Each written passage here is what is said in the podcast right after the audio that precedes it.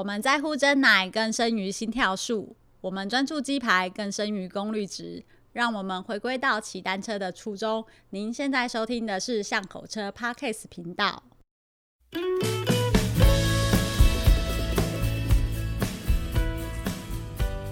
大家好，欢迎来到巷口车的 Parkes 频道，我是 Nicole。Hello，各位听众，大家好，我是光头哥哥。我们今天呢，又再次欢迎到熊大来到我们的单元了，来跟他 来跟大家介绍我们的第二个文章。让我们来欢迎熊大。各位听众朋友，大家好，我是熊大。哎呦，有 hold 住哦，差点要讲观众，对不对？我们上次有人说观众，然后被我笑很久。我的现场没有观众哦，不好意思哦。今天这熊大就是。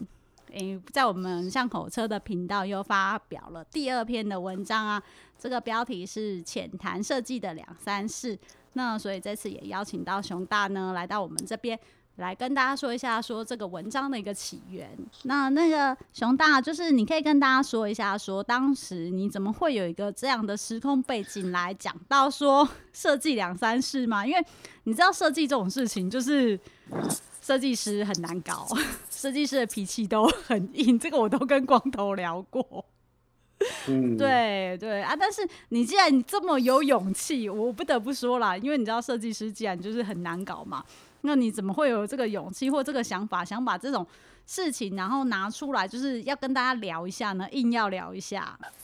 好，我说一下那时候那那时候的事情啊，那一次是有我有一天晚上呢，我。嗯，拿了一台公司的新车，然后我想要把它架在骑行台上面，晚上骑机车啊，然后电脑开着，然后在看看比赛，一边骑车。然后那一天我架好，我把我身体上去那台车之后啊，我一握上把，我就觉得，哎，这台几何怎么是这样子的？那因为我感觉得到这个几何是一个比较竞技的几何，就是比较偏向竞技车距的产品设定。是，然后。那我后来就没有骑那台车。那隔了一天早上，我就去问那个工程师说：“哎、欸，这台车的几何的资料，你可不可以调给我？我想看一下。”嗯，那我分析了这个几何之后，的确像我讲的，他那一台车的确是一个经济几何。那我就去问了，我就去问说，为什么当时这台车到底是谁设设计的？这个几何是谁决定的？嗯、那我想我很好奇，就是说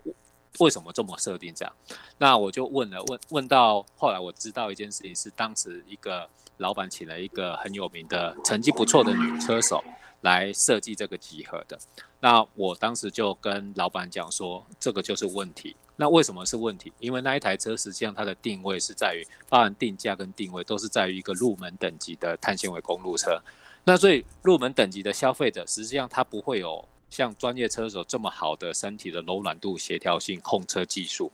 对，那所以实际上。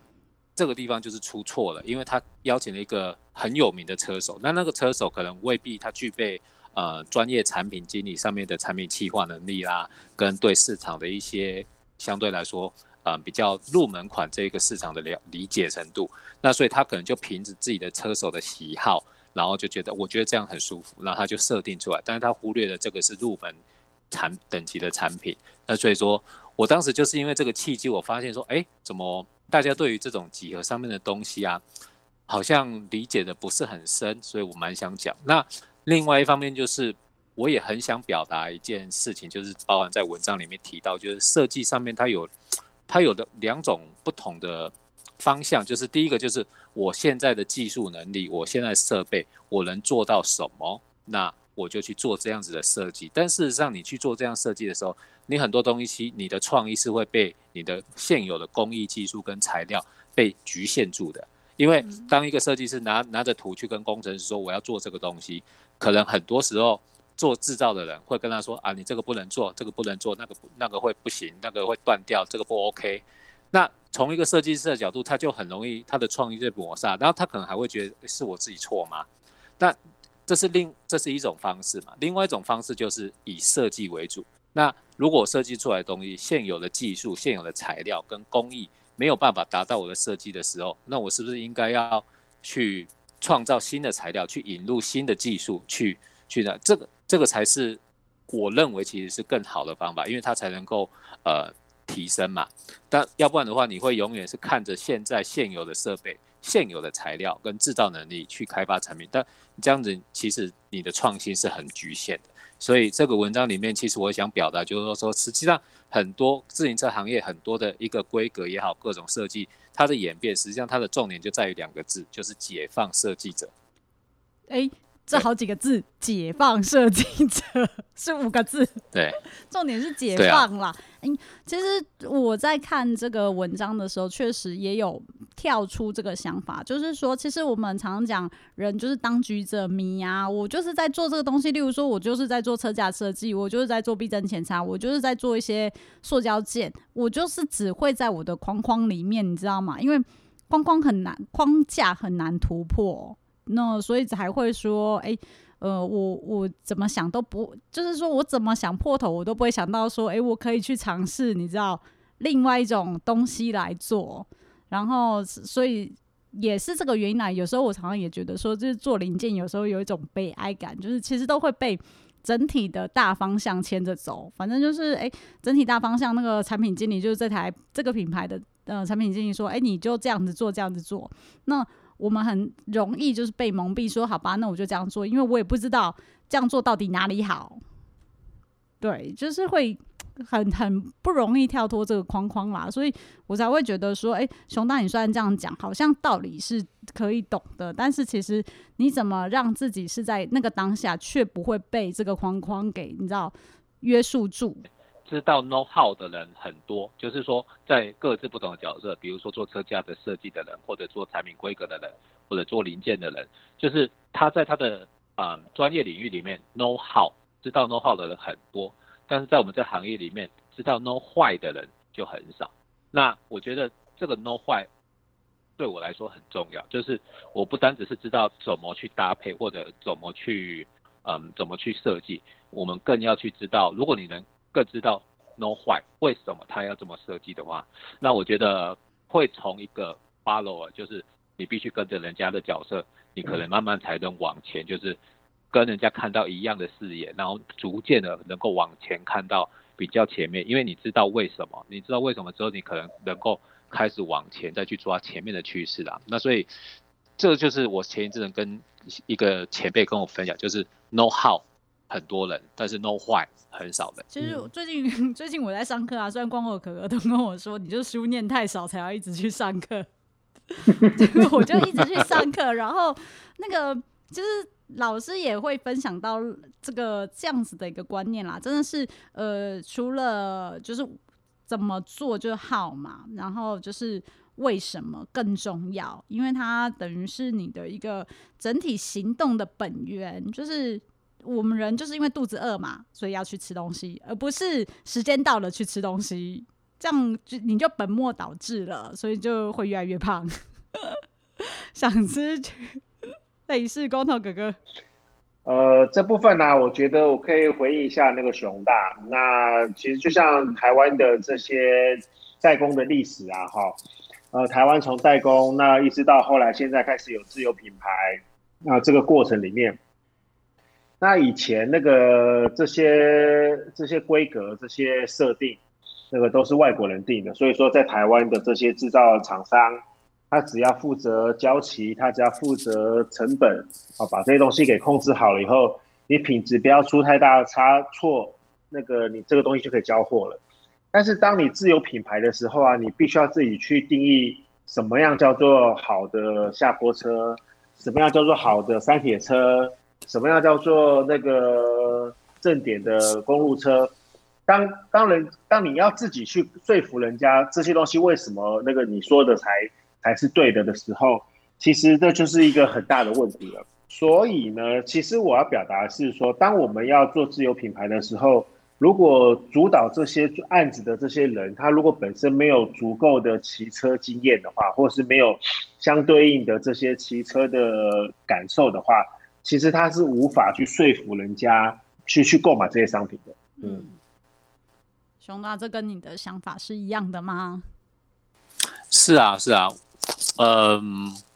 我其实，在自行车行业的前几年，我那时候并没有很喜欢自行车。我是到了第六年、第七年、第六年、第七年，真的，真的，真的。但是，真的像光头哥哥说的啊，我是像我现在回头就在想，我只我只恨我自己为什么没有更早一点爱上自行车。我也会觉得，如果我更早就爱上自行车的话，可能我再早几年就成就会更更好。啊，再来就是。工作上的心情一定也会更好，因为对车子你多了一层理解。那以前我还不喜欢车子的时候，对我来说那些就是工作，那钩爪章这个样子怎么样子我并不在乎这样。但是当你真的对这个车子有了感情，然后你你对它的使用方式有更深理解的时候，你就会知道哦，原来当时这样设计、这样子加工是有它的原因的。对，所以的确是很有帮助。对，所以其实熊大这个。听起来啦，就是也也有一点是从文章里面感受到是是不是有一点就是所谓恨铁不成钢，就是哎、你明明就是台湾人，有一些技术啊，或者是有一些可能你你是可以的，但是为什么的是我我给胸一挂那种感觉，就是想得不够深啊，或者是你没有对，是我其实从文内是有一点点意意味到啦。说到这个，把赛季不会为例啦，那。那像我自己是，我就很爱骑下坡车嘛，我下坡车爱好者。那，嗯，像我就知道台湾的自行车行业，实际上，呃，全世界有非常非常多比例的下坡车，实际上就是实际上都在台湾生产。即使到现在，在大陆也好，东南亚有很多低成本的工厂，但实际上因为全避震车本身加工精密度要求比较高，所以实际上现在直到现在还是有很多全避震车其实是在台湾生产，但是台湾并没有，呃。下坡车的专用的场地，合法的下坡车专用场地都是车友堆的，然后我就觉得很，我就觉得很可惜，就是那么多下坡车其实都是我们台湾生产的，但是我们这个行业对下坡车的理解却这么的少，哦，那对我，所以我有点就像我说，把赛不会为例啊。那个我们以前呢、啊，在学设计的时候。我们老师就曾经说过一个一一件事情，就是，呃，假设你们今天啊，那个真的有机会帮那些有钱人去设计房子啊，或者设计车子啊，或者设计船啊，那个游艇啊，如果你真的没有像他们那些有钱人真的那样生活过的话，你是不可能设计得出来他们喜欢的超级跑车、他们的游艇或他们的房子的，因为你根本不知道他们是怎么样在过日子的。嗯，真的耶，嗯、真的耶，嗯、就是没没有体验过啊，你哪知道说，哎、欸，这个东西其实是他要的或他不要的。对，因为你根本不在那个不在那个 level，你不在那个层级上面，所以说你不知道他们想要的超跑是什么，他们想要的空间是什么。哦，嗯，真的是。然后我们虽然就是空有一身好功夫啦，但是这个功夫怎么去用都不知道。例如说你会轻功，但是你都拿来擦窗户。呀，哎，这是蛮好的比喻，不错，这个比喻不错，真是我喜欢，我喜欢。真的啦，我觉得台湾大家都会说，就是台湾制造真的很稳定。我大家都有听过啊，就是外国人都会说台湾，就是台湾做的都比哎飞去吧，总之都是做的很好啦。然后台湾品质也很稳定，台湾人做事又很老实，也不太会去你知道那个就是呃虚张声势啊，或者是去骗价骗价。其实这个都是台湾人的优点，所以我们常常都以这一点为自豪，就是会打着说，哎，我们是所谓的 Made in Taiwan，就是台湾 Number One 这种感觉。但是我们就是真的是空有功夫，所以台湾真的能够你知道打进就是世界的品牌，或者是让人家。耳熟能详的，却不是一个你说知道的知名品牌，就是常常类似，可能就是台积电或者是红海、富士康这种，就有名的代工厂，你才哦就被大家知道啊，因为你们就是呃血汗工厂嘛，你们就是东西做出来都是超级便宜，然后品质稳定，东西下下叫，对。但是那些 brand 都其实是在就是他们的就是 end user 的手上啊，我觉得真的是蛮可惜的。嗯，但是我也要替这个业界说几句话了哈。我觉得这个十年前跟十年后的今天，其实整个台湾的用车的文化已经不一样了。好，那个大家应该也都意识得到说，那个台湾这几年来的那个单车热潮，你看那个铁人赛啊、公路赛啊、环花东赛啊，那个都场场爆满的这个情况下，其实我们已经培养出一个。那个就是足够足够大的一个用车的这个这个族群了。那我也看得到说，其实，在业界里面，那个原来不骑车的这些主管啊，或者是新进的从业人员啊，那个也都慢慢的在骑车了。所以我觉得，那个我们现在回过头看，这这一切其实都是在往一个比较良性或是正确的方向在前进啦。我觉得现在已经跟以前不一样了。嗯，确实是如此啊。那个也是有越来越多，嗯、因为他是有热情或者是有想法。我对这个脚踏车是有有一定的喜好，所以我才会来加入这个行业，就是 想办法进去这些公司啊，嗯、去工作啊。像捷安特就一直都还是大家的一个，嗯、你知道目标。现在是 Gogoro。对啊，虽然赚的钱没有台积电来的多，但是我们在燃烧自己的热情嘛，对不对？燃烧小宇宙，呀，嗯，我跟我跟你们分享一个小故事，好不好？嗯，好。有一次我问一个，他其实也算是我的老师之一，他是一个加拿大人啊、呃，他是一个他负责某个品牌的 global marketing，这样全球行销。那我跟他问了一个问题，说，呃，因为那个品牌它有很很优秀的很优。很顶级的下坡车，那我就问他说：“诶，那个下坡车明明量应该都很小，因为它是一个比较极限运动的的代表嘛。那其实那个量很小，为什么？为什么你们在在这个下坡车的形象啊、广告啦，还有赛事活动这边，为什么要下那么大的资源？应该是不太划算的吧？”然后那个那个老师他跟我说说。为什么要为这么小的量的一个市场去做这么多的事情的原因，除了说品牌形象以外，还有很重要的一件事情是，我们在那个顶级车那种极限运动型的车子上面，我们会得到很多前前沿的技术。那实际上很多民我们的平民车、入门车运用到的技术，很多时候是从这些顶级车跟很极限运动的车子得到技术之后，才经过制程稳定才下放下来的。所以说，他说，实际上很多人都不理解为什么我们要花那么多钱去去去赞助，去去做这种比较高级，不管是越野车也好，或者是公路车也好，为什么要去赞助这么小一个市场？实际上，那个市场上你得到不是只有品牌形象，你会得到很多的一些研发的前沿的思考。那你在这个顶级赛场上得到了很多技术跟专利各方面的东西，实际上它会技术下放下来的。所以，就像我今以前。曾我曾经说过了嘛，你说一个汽车的产品经理，他绝对不会是开着一台民用车，然后再想着我要怎么让这台车更轻、更快、更省油啊，他一定是从最顶级的赛场上面发想出来的。嗯，倒是哎、欸，对，就是那个呃。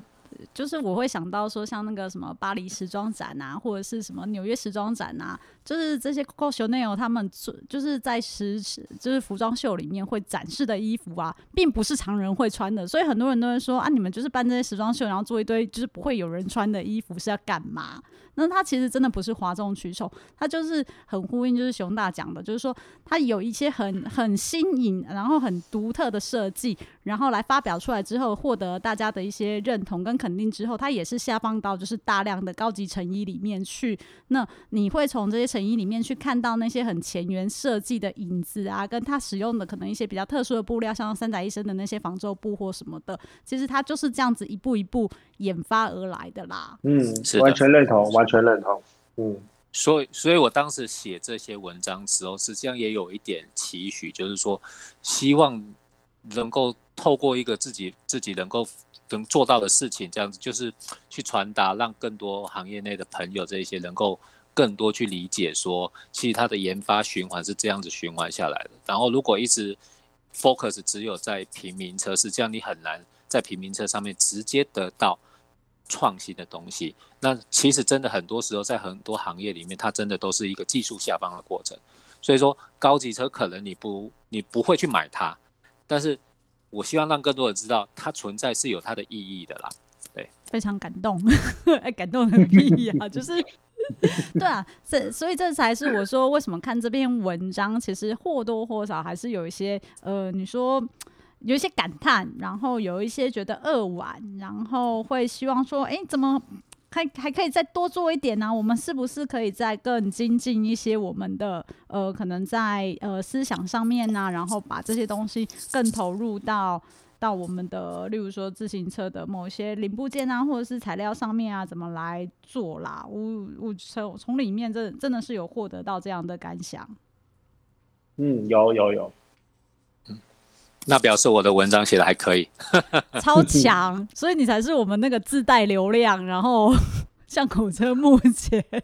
点阅率最高的文章。